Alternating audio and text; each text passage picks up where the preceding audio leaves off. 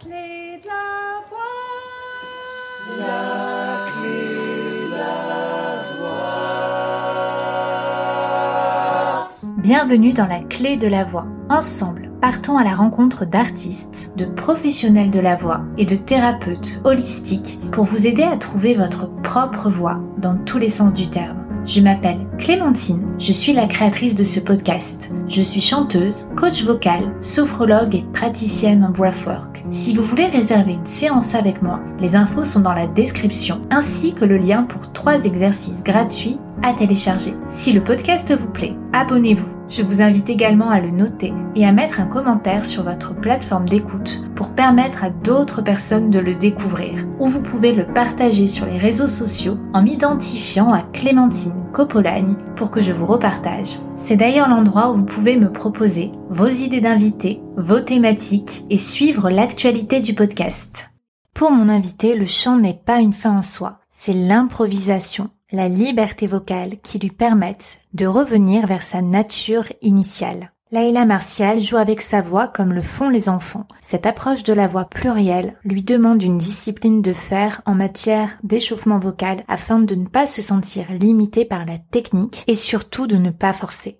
Laïla nous montre comment elle aiguise ses outils de vocaliste hors normes avec des gammes ou des exercices de rééducation vocale. Elle nous parle des pathologies qui ont touché sa voix quand elle avait seulement 18 ans, l'amenant à réapprendre à chanter différemment tout en empruntant le chemin de la connaissance de soi, la voix et l'identité étant puissamment liées. Laïla Martial revient sur ses moments de partage avec les peuples nomades comme les tziganes ou encore ses joutes vocales avec une chanteuse de gorge inuite ainsi qu'avec les pygmées Aka avec qui elle se produit actuellement. Je vous invite à découvrir les défis que se donne cette exploratrice virtuose en marge de tout jugement esthétique. Je vous souhaite une belle écoute. Bonjour Laïla. Bonjour. Alors je suis vraiment ravie de ta présence dans le podcast. Je t'écoute depuis la sortie de ton tout premier album. Est-ce que tu veux bien revenir sur ton enfance, sur ton parcours pour que les auditeurs en apprennent davantage sur l'impulsion qui t'a amené à devenir une incroyable vocaliste aujourd'hui? Alors, c'est une histoire qui a commencé tôt. Euh, mon amour avec, euh, enfin pour la voix et puis pour les sons. Euh, j'ai eu la chance de grandir, de, de, baigner dans un univers de musiciens classiques mon père oboïste et prof de musique et puis ma mère euh, chanteuse lyrique. Donc euh, bon, je suis une enfant de la balle comme on dit. Et donc petite, j'entendais surtout de la musique classique et de la musique baroque. Je me réveillais avec France Musique, tout ça, et j'avais un père très pédagogue aussi, qui me, qui s'amusait tout le temps à me faire reconnaître les instruments, à, faire des deuxièmes voix. Et très vite, euh, j'ai eu envie de participer à ce que j'entendais. C'était vraiment le désir de rentrer en communication. Je pense qu'en fait, tout, tout mon parcours, toute ma démarche, elle prend son impulsion là-dedans, l'envie de partager. Du coup, je, je chantais avec et très rapidement, euh, je me suis mis à, à imiter les, les, étrangers, comme le font beaucoup d'enfants, et les langues, les langues étrangères. Et euh, ça m'amusait énormément. Et euh, je crois que j'ai continué à faire ça en fait jusqu'à aujourd'hui. En fait, toute ma vie, j'ai pas cessé de faire ça. Il y a, je sais plus quel quel pédagogue euh, disait si un enfant on le laisse jouer, il joue toute la vie. Puis c'est un peu ça, je pense que c'est très euh, délicat de pas faire mourir euh, le joueur en soi en fait. Et, et c'est plein d'étapes dans la vie et, j'ai l'impression que moi j'ai eu la chance de toujours garder assez vivant cet enfant. Au niveau, en tout cas, ça passait par la voix et par les jeux vocaux. Je me souviens, euh, puisqu'on parle de l'enfance, euh, j'avais un micro en plastique là qu'on avait trouvé à la foire fouille et je passais mon temps dessus et, euh, et souvent je disais à mes parents que j'allais chercher mon microbe. donc euh, voilà. Donc pour la suite, j'ai été donc très tôt aussi au collège de Marciac à l'âge de 10 ans interne euh, là-bas, j'avais un copain qui était parti dans ce dans cet établissement et, euh, ça me semblait être, la joie euh, incarnée cet endroit et, et mes parents ont accepté. C'est jeune hein, pour partir. Oui, c'est jeune. Ouais ouais ouais, c'est jeune. C'est vrai que. Et tu avais vraiment cette envie d'aller vers la musique. Oui, mais je pense que ce qui m'attirait encore davantage, c'était la convivialité. Vraiment, quand je dis que pour moi, c'est la notion de, de partage et de fête, de fête vocale en fait. Et, euh, et là-bas, ça, ça résonnait un peu comme ça. C'était plein d'enfants qui étaient toute la semaine à l'internat ensemble et qui faisaient de la musique. Enfin, dans mon imaginaire, c'était vraiment le paradis. Super. Et, euh, mes parents ont accepté. Je suis partie là-bas, mais c'était les premières promos martiacaises et euh, on était la moitié de la classe était saxophoniste et l'autre moitié pianiste. Et on chantait comme ça. Ben, il n'y avait pas de velléité d'être chanteur. on était tous pianistes ou saxophonistes et puis après on se cattait. Et donc mon approche vocale, elle, elle a toujours été assez très spontanée, très déconnectée presque du répertoire vocal, mais plutôt connectée à l'instrument de la voix qu'est-ce qu'on pouvait faire avec au niveau plastique, au niveau réflexe, tout ça. Donc et c'est pour ça que longtemps, euh, je pense, j'ai eu du mal à me sentir chanteuse et que encore aujourd'hui je dis vocaliste parce que j'ai l'impression que dans mon approche de la voix, euh, il y a quelque chose qui a pendant de longues années n'a pas été lié au répertoire. Mais vraiment au son. Oui, vraiment au son. À la musicalité. C'est ça. Pour moi, c'était un instrument de partage euh, de communication, donc il fallait que je travaille les réflexes et pour qu'il soit le plus euh, réflexif possible justement cet instrument. Et ensuite, bah, le travail d'imitation, évidemment, euh, de tout ce que je pouvais entendre. Et puis, la, un goût aussi pour la, la, vitesse. J'aimais la virtuosité, la vitesse, donc essayer de me lancer des défis avec la voix, essayer de plutôt me comparer à des saxophonistes, des instrumentistes dans leur approche. Tu faisais tes gammes parfois avec eux à la voix? J'essayais de savoir ce qu'ils travaillaient, les exercices qu'ils avaient, et, puis de me les approprier.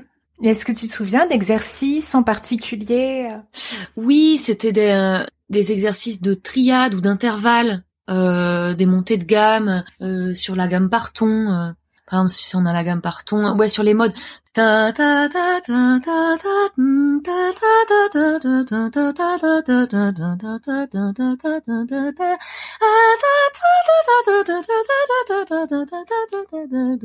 en fait, après, ça peut être des exercices de chant aussi. C'est des exercices d'oreille, on va dire. Et, euh, et ça m'intéressait beaucoup de, de pouvoir entendre, entendre plus de choses et les entendre aussi plus vite. Voilà.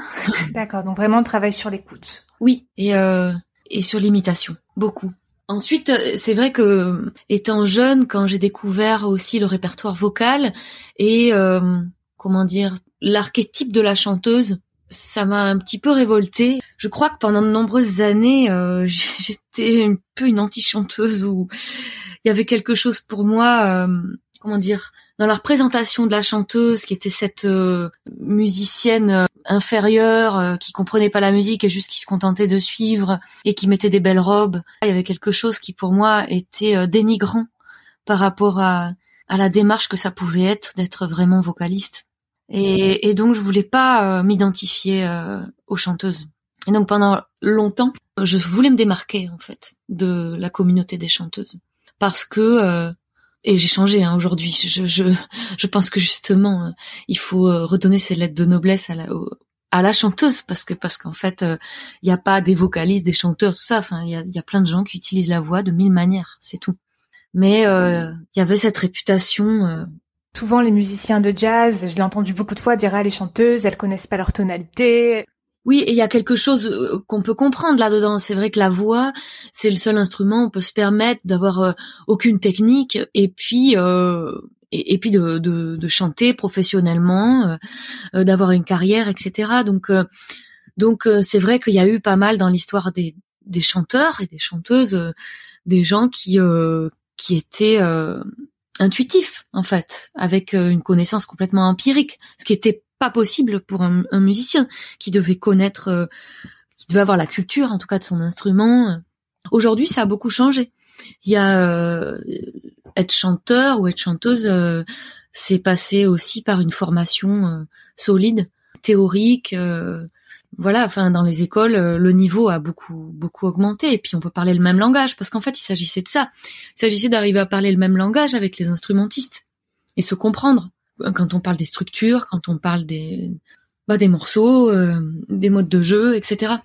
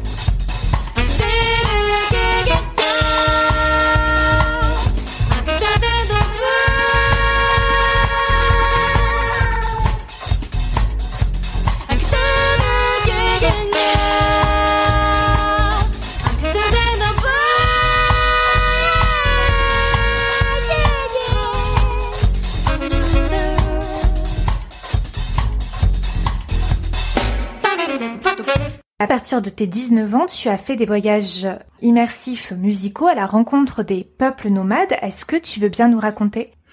Oui, parmi euh, les musiques que j'écoutais quand j'étais euh, gamine, il y avait euh, aussi la musique d'Igan. C'était une passion qu'avait mon père et cette musique, elle m'a vraiment transportée, vraiment. Et j'avais, je crois, le fantasme d'être une Digan et de partir à leur rencontre. Et donc je suis partie quand j'ai eu 19 ans. Et j'ai rencontré euh, euh, la communauté là-bas en Hongrie. J'ai passé du temps avec eux. J'ai passé du temps dans un collège gypsy aussi. J'ai été euh, avec un danseur, un danseur gypsy. Bon, c'est sûr que la, on va dire qu'il y avait, il y a, eu une, décadence de cette musique en Hongrie et qu'elle s'est un peu perdue. Et je pense qu'elle était, il y avait plus de vitalité en, Roumanie. J'ai pas pu aller en Roumanie, mais en tout cas, ça m'a permis quand même d'aller euh, au cœur, à la source de, de, de cette musique et, euh, et voilà. tu as appris à faire des, des scats hongrois. Qu'est-ce que tu as appris comme technique de chant sur place par l'imitation? Alors c'était euh, la, la, musique d'Igan, c'est une musique qui accélère comme ça. Il y a la chanteuse Mitsu, oui, qui est qui, qui est connue. alors c'est c'est des voix très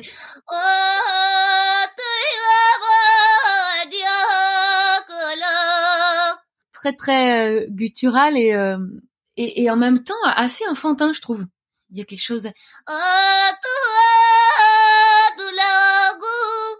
Et après, il y a aussi les enfants effectivement qui chantent puis qui portent. Hein. Euh, ça, ça envoie. Mm.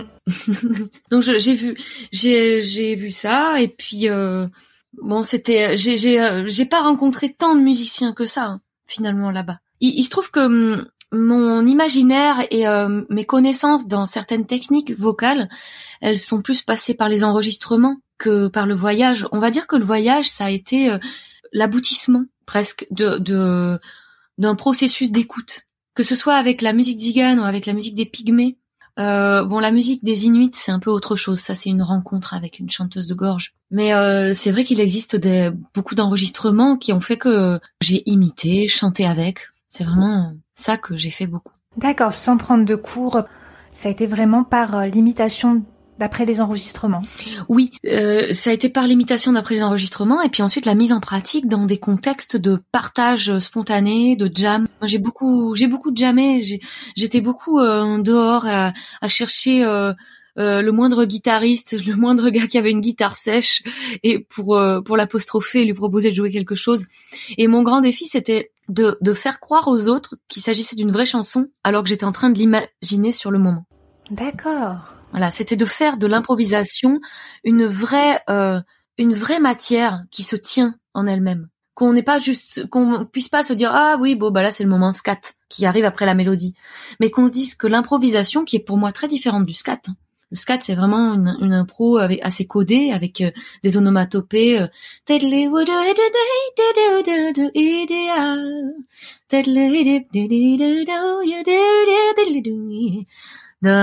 et alors que l'improvisation, c'est, ça peut être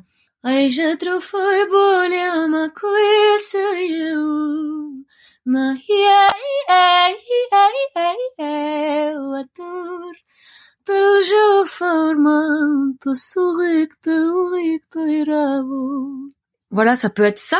Ça peut être plein de choses. On peut se dire euh, bon bah là je vais je vais, jouer un morceau, sauf qu'il n'existe pas avant qu'on le joue. Et est-ce que tu as des pistes à nous donner pour les auditeurs qui ont envie d'aller vers l'improvisation? Oui, alors euh, déjà, euh, j'en parle beaucoup parce que évidemment, c'est ça vient de là, c'est l'imitation. C'est déjà de, de repérer ce qui vous plaît, euh, en termes de sonorité. et ensuite d'essayer d'aller au plus près en l'imitant, en le complétant, en l'harmonisant. Et euh, pourquoi pas par exemple écouter des radios là, je sais qu'il y a un portail radio avec avec euh, les radios du monde entier pour entendre un peu ce qui se joue, euh, ce qui comment ça se prononce, etc. Et ensuite je dirais de pas avoir peur de la laideur entre guillemets en fait ou de la disgrâce parce que la voix c'est vraiment l'instrument qui permet d'aller chercher, c'est un instrument extrêmement intime. Il n'y a pas, dans la recherche, devrait pas y avoir de notion de joli ou d'esthétique. Il devrait y avoir une notion de vérité dans le son, de recherche euh, de quelqu'un de curieux. En fait, il faut être curieux de sa voix et de ses possibilités. Et après, on pourra euh, se dire est-ce qu'on le garde dans son répertoire, est-ce qu'on s'insère ou pas. Mais ne pas se censurer euh, au nom de de l'esthétique et de ce qu'on a eu l'habitude d'entendre. Parce qu'il y a tellement de possibilités, la voix, elle peut tellement nous surprendre. Et, euh, et on dit que c'est la fonction qui crée l'organe, par exemple. Et c'est pour ça qu'on a des, des larynx qui sont différents en fonction des pays. Parce qu'en fonction des langues qu'on a entendues, euh, les cordes vocales se façonnent différemment. Et donc, plus vous allez ouvrir le spectre de ce que vous écoutez, plus vous allez modifier même votre organe, en fait. votre organe, il se modifie par les oreilles. C'est ce que je pense. C'est que c'est en, en captant de plus en plus de choses et en les comprenant, en les entendant, vous allez pouvoir les reproduire et les réaliser et vous les approprier. Et est-ce que tu veux bien nous parler de la rencontre que tu as eue avec la chanteuse de chant de gorge inuit? Oui, alors ma rencontre avec Marie Pascal, c'était dans une salle parisienne, enfin un, squat parisien où elle, la générale où elle chantait en solo et, j'ai été vraiment attrapée, euh, vraiment euh, profondément euh, touchée par par son chant et puis par sa technique aussi, par le son de gorge. Et c'était à la fois mystique et à la fois extrêmement technique. Donc je suis allée la trouver à la fin. Ça m'arrive pas tous les quatre matins d'avoir envie de vraiment faire quelque chose avec avec quelqu'un qui soit vocaliste. Et donc on a on a commencé à échanger sur cette technique et puis à travailler en duo. Voilà, puis euh, c'est vraiment une joute vocale à deux femmes dans la tradition inuite. C'est des sons de gorge, elles font ça euh, comme un jeu en attendant euh, les hommes qui sont à la chasse ou ailleurs. Et et, et c'est des c'est des, un jeu aussi de, de rapidité et celle qui et celle qui suit plus, enfin celle qui décroche a perdu en gros. Et donc c'est tout en ping-pong. Et c'est des jeux de gorge euh, genre euh,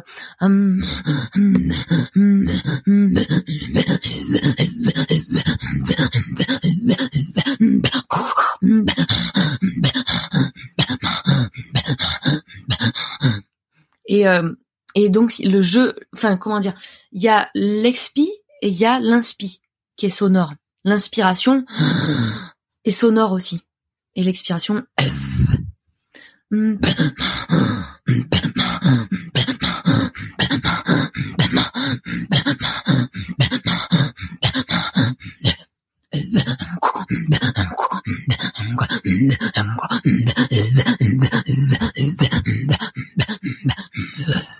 Bon voilà, au début c'est c'est un peu euh, ça peut être un peu douloureux.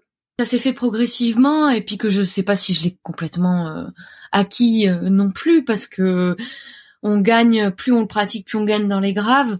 Et puis surtout, au début, on s'essouffle, au début, on, ça gratouille un peu, mais assez rapidement, on trouve une forme de transe et puis euh, la place dans le dans la gorge, dans au niveau du larynx se trouve par elle-même. Et euh, assez rapidement, j'ai j'ai trouvé et, euh, et j'ai pu avoir de l'endurance avec ça.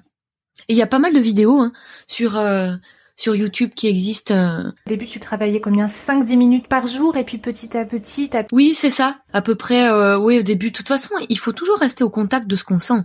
Euh, quand ça commence à chauffer, ben faut arrêter. Mais n'oublions jamais que c'est un muscle aussi, euh, les cordes vocales. Et, et donc, si ça chauffe, c'est comme un sportif, ça peut être normal. Et puis, il faut juste pas se, se, faire mal en insistant, mais je veux dire que ça chauffe un peu, euh, et qu'on ait des exercices après de d'étirement, euh, de massages vocaux. Par exemple, ça, moi, je les pratique, les massages vocaux, euh, ronronnement profond, qui est un peu la mobilette, ou alors chuchotement profond. C'est c'est ça, ça va pas s'entendre comme ça, mais c'est comme si vous vouliez faire de la buée sur une vitre.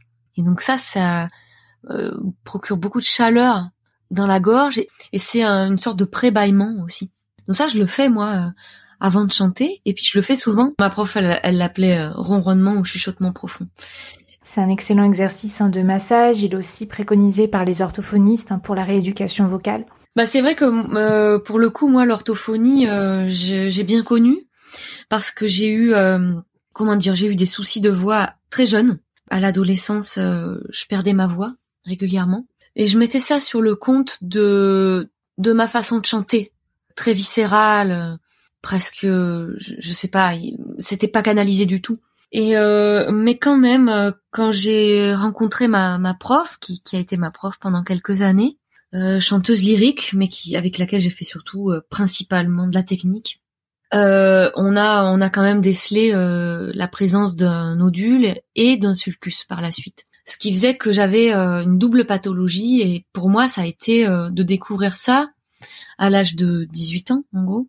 Euh, ça a été un bouleversement, on va dire, je crois le plus gros bouleversement dans ma vie parce que je chantais jusque-là des chants de avec une voix de poitrine assez forte et bon bah je, je, me je me faisais mal, hein, je perdais ma voix etc. Mais mais j'avais ma façon à moi quand même de projeter le son.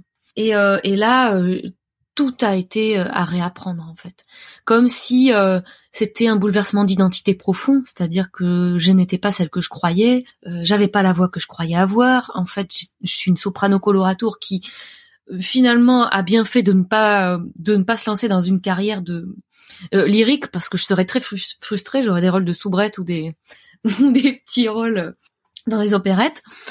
Mais mais en tout cas, il s'est agi hmm. de de reprendre à la base toute la technique et de faire beaucoup de, de corps, de d'étirements, d'échauffement, travail de la paille. Donc j'ai fait beaucoup de, de travail de rééducation en fait. Et, euh, et j'ai découvert, euh, bon c'est là aussi que, que j'ai commencé euh, la psychothérapie. Ça c'est pour la petite la petite parenthèse, c'est-à-dire que je pense que une démarche vocale profonde, elle entraîne tellement de bouleversements que c'est pas si rare qu'on ait besoin aussi de, euh, de comprendre des choses beaucoup plus profondément euh, en soi et de faire le lien. Donc euh, pour moi, c'est vrai qu'à 18 ans, il y a eu un nouveau départ. Il y a eu un nouveau départ et et aujourd'hui, bon, j'ai eu une discipline de fer, hein, on va dire, hein, pendant pendant 15 ans. Je j'ai suivi à la lettre les échauffements qui étaient plutôt de l'ordre de la rééducation, vraiment à la paille, des sirènes très fines, des, euh, des sirènes granulées, euh, voilà, et, et, d'essayer de, à partir de ma voix de tête, de nourrir pour euh, jamais forcer en fait, pour essayer d'avoir un geste le plus installer des réflexes en fait. En fait, c'est ça, c'est que je me suis beaucoup appliquée à m'échauffer bien, déjà parce qu'il y avait une grosse différence entre ma voix au réveil et puis ma voix chauffée. C'était le jour et la nuit. Donc je pouvais pas m'en passer parce que j'ai toujours eu envie d'avoir un organe complètement optimal pour faire ce que je voulais faire ce que j'avais dans la tête. Et pour ça, il fallait que j'avais une voix euh, opérationnelle, donc chaude. Et aussi, je m'échauffais pour installer des réflexes. Et que après, je n'ai plus à penser à tout ça. Je me souviens de ma prof qui me disait, euh, ce qu'on fait en cours, ça se passe ici. Une fois que tu es sur scène, tu oublies tout ça. C'est autre chose. Et donc, euh, pourquoi on travaille notre technique C'est pour installer des réflexes qui fait qu'on n'aura plus besoin d'y penser une fois sur scène. Et qu'on pourra penser plutôt à la musique, à la musicalité, à l'interaction avec les autres, euh, à l'interprétation, enfin un tas de choses auxquelles il faut penser. Euh, faut être sur tous les fronts quand on est euh, en train de jouer. Donc si en plus on, on se demande si techniquement euh, ça ça va passer ou ça ça va passer, c'est ça donne une latence qu'on peut pas se permettre d'avoir. Est-ce qu'il y a des exercices que tu aimerais nous partager? Il y a un exercice vraiment très très simple, c'est le fait de visualiser sa langue, donc d'avoir la mâchoire complètement décontractée, lâchée, et d'imaginer sa langue comme un tapis flottant et à partir de là, essayez d'émettre un son, par exemple, et il va pas être beau, hein, dans un premier temps. Et l'idée, c'est que la langue n'agit pas, elle bouge pas. Et donc, c'est de faire une attaque qui n'en soit pas une, en fait. Et au début, le son est moche, mais petit à petit, on trouve une qualité. Alors, ça donne, euh, je sais pas, par exemple, tout relâcher.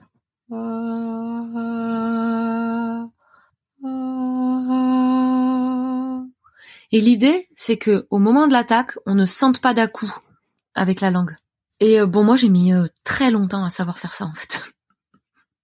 C'est comme le fait de pas dire e o i et qui est pas ce coup de ce coup de glotte euh, au moment de, de l'attaque, mais de faire e o i et donc que tout soit ouvert avant l'arrivée de la note. Et après, il y a cette sirène aussi, euh, pareil, langue flottante. Pour moi, c'est la révélation, la langue. C'est quand j'ai appris que c'était l'organe euh, presque le plus musclé du corps, parce qu'il s'arrêtait jamais. Même la nuit, il continuait de, de danser. Donc, euh, et c'est souvent par là que vient le, vient le forçage. c'est la langue qui se crispe au moment des attaques et au moment du chant. Donc, tous les exercices qui vont se focaliser sur la langue détendue, flottante, non active, je trouve que c'est vraiment c'est vraiment euh, précieux. Ah, toutes les sirènes aussi. Est-ce que tu as travaillé aussi avec des crayons sur la langue ou en tenant la langue en faisant des vocalises? Non, j'ai pas travaillé ça.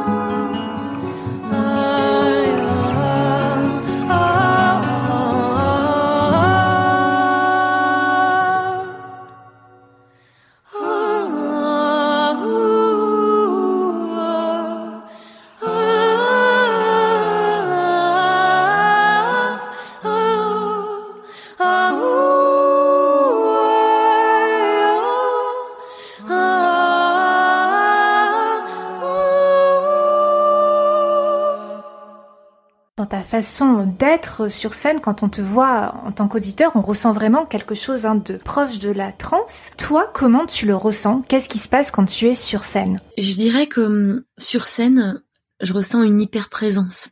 J'ai l'impression que d'une part, il y a la musique euh, qui me met dans cet état-là, mais il y a aussi la musique que j'ai choisie, qui est une musique quand même assez aventureuse avec euh, pas mal d'inconnus et, euh, et donc qui demande une hyper acuité, une hyper présence. Et c'est dans cet état que je que je me sens. Je suis pas dispersée quand je suis sur scène. Je suis pas déconcentrée. Je suis réellement là. Avec et donc tout est canalisé pour que ce soit le meilleur de, de moi qui, qui s'exprime en gros. Donc c'est un état qui est, qui est quand même assez euh, assez savoureux et euh, mais très exigeant aussi. Oui, tu as dit à la radio qu'il ne faut surtout pas faire ce qu'on sait faire sur scène, sinon on ne progresse jamais. Est-ce que tu veux bien nous en dire plus? Ah, J'étais peut-être un peu extrême. Euh, de là à dire qu'il faut surtout pas faire ce qu'on sait faire. Non, je retire, je retire ce que j'ai dit. Par contre, je le complète. Je dis que il faut aussi se surprendre. Et il faut aller euh, vers des choses qui sont limites, où on ne sait pas si ça va passer. Quelque part, bon, moi je fais une musique euh, de toute façon où j'ai fait la, la part belle à, ça. Euh, c'est-à-dire la musique improvisée, la musique que je propose, c'est justement de, à découvert, être dans la recherche aussi devant les gens. Mais moi, en tant que spectatrice ou auditrice, j'adore, j'adore vivre ça. J'adore suivre le chemin comme ça d'un musicien ou d'un chanteur d'une chanteuse et de voir comment il va s'en sortir, comment il va réagir. C'est ça qui me fait progresser. C'est voir quels sont ses réflexes de musicien ou de musicienne. Donc donc moi je je, je trouve que en fait c'est généreux aussi de partager ça quand on est sur une scène et pas de euh, comment dire de juste réciter la leçon qu'on a apprise. Je veux dire la leçon elle est elle est en train d'être découverte, d'être même euh, rédigée, inventée au moment où on est sur scène. Pour moi, c'est un juste équilibre entre effectivement des choses qui sont acquises, mais finalement les choses qui sont acquises, c'est des choses qu'on a répétées beaucoup. Euh, la plupart du temps, c'est ça, hein, c'est pas ce qu'on vient de. C'est pour ça que je parle de réflexe à installer et de, travail en amont. Et ensuite, euh, sur scène, ben, il faut avoir suffisamment de réflexe pour qu'on puisse avoir une part d'inconnu à partager sur le moment avec les gens en présence, les musiciens et le public. Oui, tu participes à de nombreux projets, donc ceux qui sont à ton initiative comme le trio Babox, mais aussi en tant qu'interprète ou comme invité. En ce moment, tu chantes avec l'ONG, pour qui tu as composé une chanson. Est-ce que tu veux bien nous parler de ces nombreux projets? C'est vrai que j'ai une approche de la voix plurielle. C'est-à-dire que j'aime j'aime le comment comment dire le travestissement vocal, euh, l'imitation, comme je le disais. Et donc, euh, j'aime aussi les collaborations diverses et variées. Et j'ai eu envie, bah, depuis toujours, de me frotter à des univers différents, des gens différents, parce qu'à chaque fois, euh, ils me permettent d'explorer et d'expérimenter une autre facette vocale. Et donc, bah là récemment, euh, avec euh, l'ONG, j'ai composé une pièce. Euh, effectivement, j'ai j'ai eu cet exercice-là et c'était c'était très enrichissant pour moi parce que travailler en grand grand orchestre aussi, c'est complètement autre chose de retrouver son son au milieu de tout ça, ses repères. Après, le travail avec Babox, c'est un travail de longue date. avec Eric, ça fait 15 ans qu'on travaille ensemble, donc c'est vraiment un suivi intime, construction presque collective. Et c'est aussi un trio au sein duquel on peut euh, s'expérimenter individuellement. Euh, je peux amener mes nouvelles trouvailles. Euh, voilà, c'est c'est en mouvement continuel ce trio. Et ensuite là, je travaille beaucoup sur mon solo à venir, qui sera qui sera l'objet d'un d'un disque et aussi d'un spectacle. Et ça, c'est un gros gros projet pour moi parce que c'est un projet que j'ai dans la tête depuis que depuis mes premiers pas sur scène depuis mon adolescence. Et c'est pour moi euh, le, le, symbole de la, on va dire, c'est la le rassemblement de toutes mes voix multiples. Et donc c'est un gros challenge ce solo et en même temps euh, la plus la plus belle aventure à vivre. Et je m'y attelle là depuis quelque temps. Ah ben, j'ai hâte hein, de découvrir euh, ce projet solo. Et est-ce que tu veux bien nous parler de ton projet avec les pygmées, la musique Aka alors la musique des Pygmées Aka, ça fait partie aussi des euh, découvertes de mon enfance. j'ai beaucoup rêvé d'eux. J'ai rêvé d'être ethnologue aussi. C'était le premier métier que je voulais faire. Je me, je m'imaginais dans les tribus, à pouvoir donc à amener encore une fois l'imitation vraiment très loin, c'est-à-dire d'être intégré et de et de devenir une des leurs. Et il y a deux ans ou trois, j'ai eu la chance de par des connexions euh, différentes de réaliser ce rêve et de rencontrer les Aka et euh, d'imaginer un projet avec eux avec un groupe euh, Endima, un groupe qui existe déjà. Et on est sur la phase presque finale de la création ensemble. la polyphonie, les polyphonies Aka sont des trésors vocaux en tout cas. C'est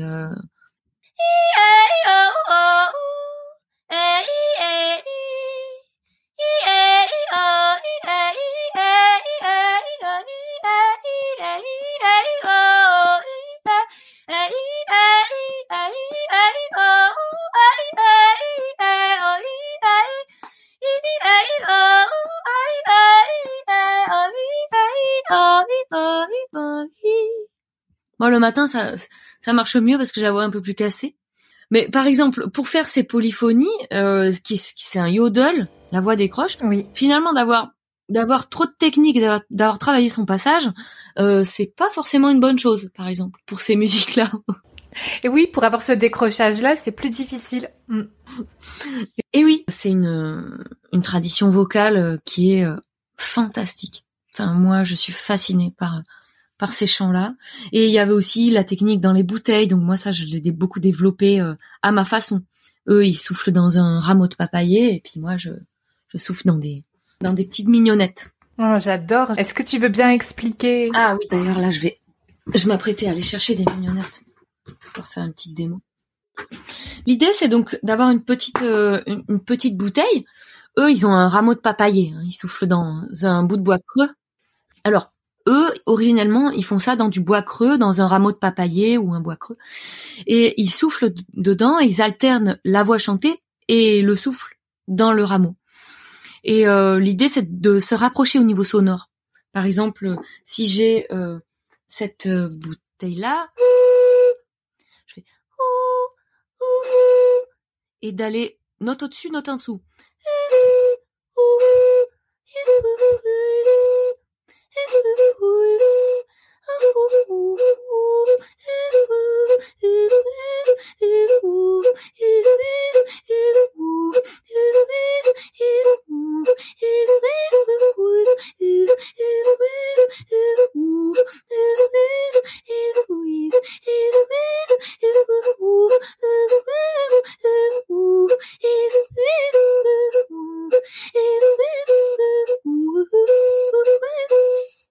Bon voilà, c'est une, une, petite technique euh, très amusante d'alternance. Ouais, c'est c'est génial. En tout cas, à écouter, ça donne envie d'essayer.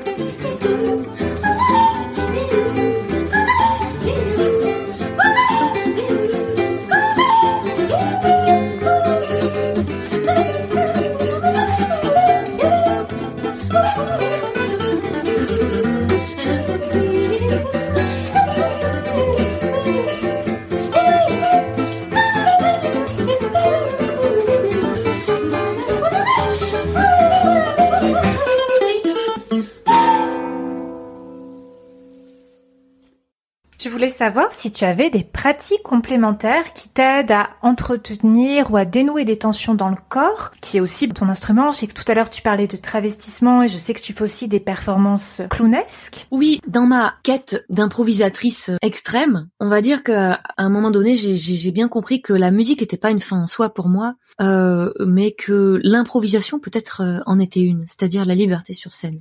Et donc pour ce faire, euh, j'avais besoin d'utiliser beaucoup plus mon corps. J'ai toujours été aussi euh, très attirée par la danse et puis par le théâtre et le clown. Et donc euh, le, clown, ça a été pour moi une grande révélation aussi. C'était comme retrouver la maison, comme retrouver quelque chose que j'avais toujours eu en moi. mais il m'a fallu du temps pour assumer mes marginalités, on va dire, parce que c'est quelque chose qui était très présent chez moi comment dire, j'étais exubérante petite et euh, j'avais besoin qu'on m'entende, j'avais besoin de faire le pitre, etc. Mais c'était presque, c'était trop à un moment donné. Ça pouvait euh, prendre trop de place. Et du coup, bah, tout comme euh, le font les enfants, on, commence à, à contenir, à faire de la rétention. Et puis, bah, la vie fait que, à un moment donné, ben, on revient vers vers ces vers ces impulsions initiale et puis euh, vers sa nature on va dire. Et puis et puis moi quand j'ai découvert le clown ça a été ça. Ça a été enfin. Voilà. Euh, j'ai une bonne raison d'être qui je suis. Et donc euh, j'ai travaillé j'ai fait des des, des stages et puis ensuite j'ai commencé à amener ça sur scène puisque mon mon objectif c'était aussi de faire des performances improvisées où je pouvais où je savais pas ce qui allait se passer et où j'avais des outils à ma disposition pour que euh, l'outil le plus juste émerge. Et si c'était le corps, c'était le corps. Si c'était la voix, c'était la voix. Mais euh, il en faut beaucoup du temps. Enfin, je veux dire, je suis encore du coup en apprentissage. Et idem avec la danse. J'aime beaucoup ça, j'en ai fait et je continue à en faire. Et euh, du sport aussi, je, je cours. Mais parce que ça répond, comment dire, à ma démarche à moi. Ça va peut-être pas être la démarche de tous, mais comme moi, j'ai envie de gagner en liberté, que, que quelque part je ne me sens jamais assez libre, j'ai besoin de travailler des outils qui vont me permettre une plus grande liberté de réaction aux choses.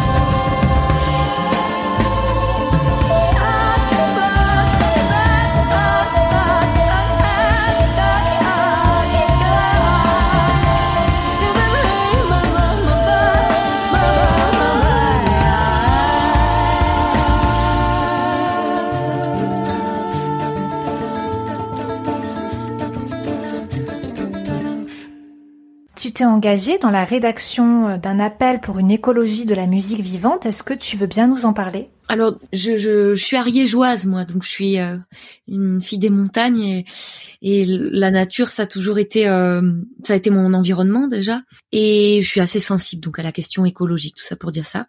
Et pendant le confinement, le temps s'est arrêté, enfin en tout cas les activités et les tournées effrénées, et j'ai eu du temps pour me consacrer à des lectures et à la rédaction d'un appel écologique. Ça s'est fait suite à la lecture euh, particulièrement de, l'ouvrage d'Aurélien Barrault, Le plus grand défi de l'histoire de l'humanité, qui faisait un état des lieux assez euh, dramatique de la planète, là où on en était. Et je me suis dit, il est, pas possible qu'on participe pas à l'effort collectif, nous, dans notre métier. Parce que on est aussi dans une logique consumériste d'aller à l'autre bout du monde, faire une date pour une société privée ou d'aller, euh, et que quelque part, même, je dirais que ça s'est vraiment empiré parce qu'il y a dix ans, il y avait encore des, des lieux qui fonctionnaient en réseau, où on pouvait aller dans, dans, je sais pas, en Rhône-Alpes, il y avait plusieurs clubs euh, qui proposaient de, d'enchaîner des concerts. Et aujourd'hui, euh, tout le monde fonctionne isolé c'est assez individualiste, mais parce que la logique du marché, elle a pris dessus et que pour s'en sortir, on a l'impression qu'il y a que ça qui marche. Et du coup, on se retrouve avec des, avec une, une logique qui n'a pas de sens en fait, qui est euh, destructrice. Ou, euh, déjà, quand on va faire une date à l'autre bout du monde, euh, est-ce que ça a du sens comme ça? En 24 heures, on rencontre pas vraiment les gens. Est-ce qu'on enrichit les gens là-bas? Est-ce que nous, on en revient enrichi? Je suis pas sûre. Je pense, je pense pas. Il faut c'était ça un petit peu l'idée de cet appel écologique, c'était euh, de repenser euh, à l'orée d'une de la préservation, enfin de la sauvegarde de la de la planète, ben notre notre pratique artistique. Donc aussi des Catherine végétariens pour que les réflexes des structures changent un peu dans le dans le, les réflexes de ravitaillement aussi d'aller localement auprès des producteurs locaux. Enfin, c'est tout un tas de démarches qu'on a mis comme ça en avant et de propositions. Et puis on fait un état des lieux effectivement de l'artiste aujourd'hui. Qu'est-ce que qu'est-ce que c'est euh, l'artiste star le, et de, de devoir repenser l'idée de repenser en fait euh, le modèle d'un artiste qui réussit. Parce qu'effectivement, on a tous envie de réussir, on a tous des modèles, mais à quoi il ressemble ce modèle? C'est ça qu'il faudrait un petit peu changer. Tout comme le fait qu'il y a de plus en plus de femmes musiciennes. Et ça, c'est un modèle, c'est très très important de donner, avoir ça aux petites filles, par exemple pour qu'elles puissent s'imaginer un jour faire de même. Oui. Il y a une constance, hein, des personnes avec qui tu collabores. Je sais que tu as encouragé les musiciens Éric Pérez et Pierre Terregol à chanter. Est-ce que tu as envie de dire quelque chose aux auditeurs pour les encourager ou les aider à se lancer dans leur pratique vocale? Je dirais que tout comme euh, on apprend à parler en parlant, je dirais que pour la voix c'est pareil. C'est un organe qu'on a toujours avec soi. On peut pratiquer en permanence et sous plein de formes différentes. Euh, on peut pratiquer euh, bouche fermée, on écoute, on essaie de, reproduire, on peut écrire des chansons, on peut euh, aller écouter des concerts, on peut prendre des cours, on, je sais pas, on peut voyager et puis essayer de, on peut parler avec des enfants en langage imaginaire, ça c'est génial. Oui, je le fais beaucoup avec ma fille, elle adore ça. voilà. Ces jeux comme ça d'imitation avec les enfants, bah eux c'est les, les bons clients. Voilà, de se dire, allez, on, imite euh, chacun son tour. Oui. Ce que fait l'autre.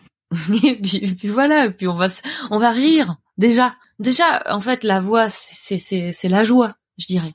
C'est un instrument qui permet de de s'amuser. Pour moi, c'est avant tout ça. C'est pour ça que que je, je me situe un petit peu euh, à l'écart de des fois de considérations esthétiques, de de ce que de ce que c'est que bien chanter, etc. Je pense qu'en fait, euh, bien chanter, c'est c'est surtout euh, c'est surtout chanter avec, avec sincérité euh, ce qu'on sent et qu'on est loin d'avoir entendu tout ce qui est possible avec une voix. Oui, c'est vrai. Mais parce que forcément, il y a tellement de choses qui sont déjà faites avec la voix, on parle avec, donc on l'utilise tous les jours. Et on entend aussi des, des, des chansons, la musique qui a été écrite. Mais c'est infini. Peut-être que, en fait, quand tout aura disparu, il restera une voix.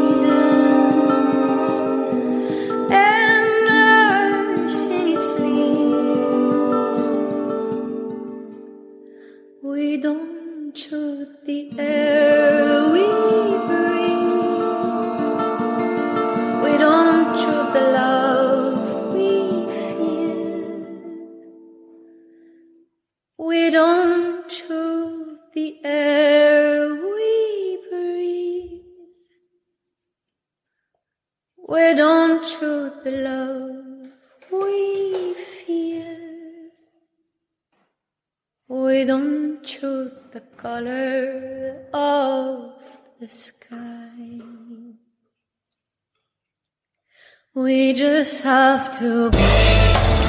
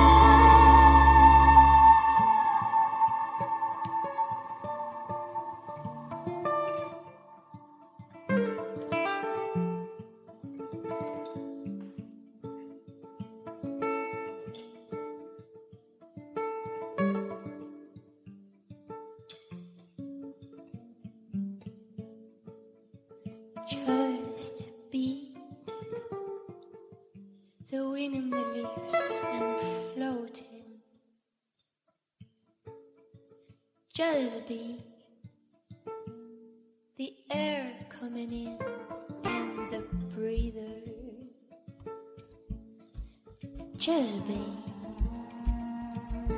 Just be the song that you wrote and the listener. Just, just be.